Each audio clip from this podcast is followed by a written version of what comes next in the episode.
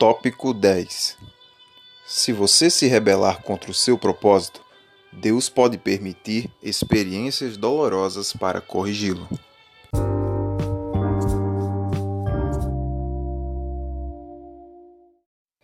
Ninguém consegue ignorar Deus, pois ele cria experiências dolorosas e inesquecíveis. Jonas é um exemplo perfeito. Deus disse a ele: Levanta-te, vai à grande cidade de Nínive e clama contra ela, porque a sua malícia subiu até mim. E Jonas se levantou para fugir de diante da face do Senhor, para a cidade de Tarsis, e, descendo a cidade de Jope, achou um navio que ia para Tarsis. Pagou, pois, a sua passagem e desceu para dentro dele para ir com eles para Tarsis, de diante da face do Senhor.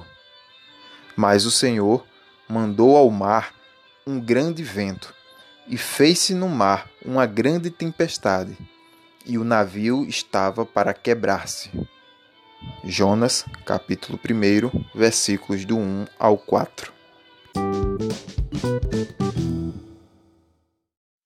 Jonas teve de aguentar três dias e três noites miseráveis na barriga de um peixe, até que ele retomasse seus sentidos e aceitasse seu propósito. Nunca julgue incorretamente Deus. Nunca pense que ele irá ignorar pequenos atos de desafio. A disciplina virá, a reação virá.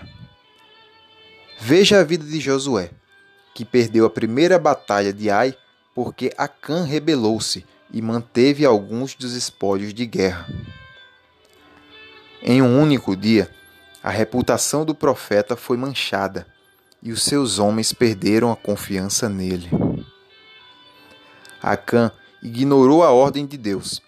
Consequentemente, a nação inteira foi derrotada, até que a obediência tornou-se prioridade.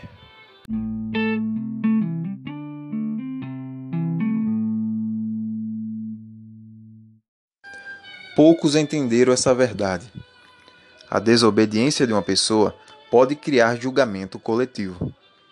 É possível que, quando uma pessoa esteja fora do desejo de Deus, qualquer um ao seu redor pague o preço. Quando você tira as pessoas erradas da sua vida, as coisas erradas param de acontecer. As ondas da desobediência de ontem atingirão as praias de hoje por algum tempo. Se você está andando em contradição com as leis de Deus, aguarde experiências dolorosas. A dor é corretiva. Isso acontece frequentemente na casa do oleiro, onde nosso Pai está remodelando vasos comuns para feitos incomuns. Foi-me bom ter sido afligido para que aprendesse os teus estatutos. Salmo 119, versículo 71.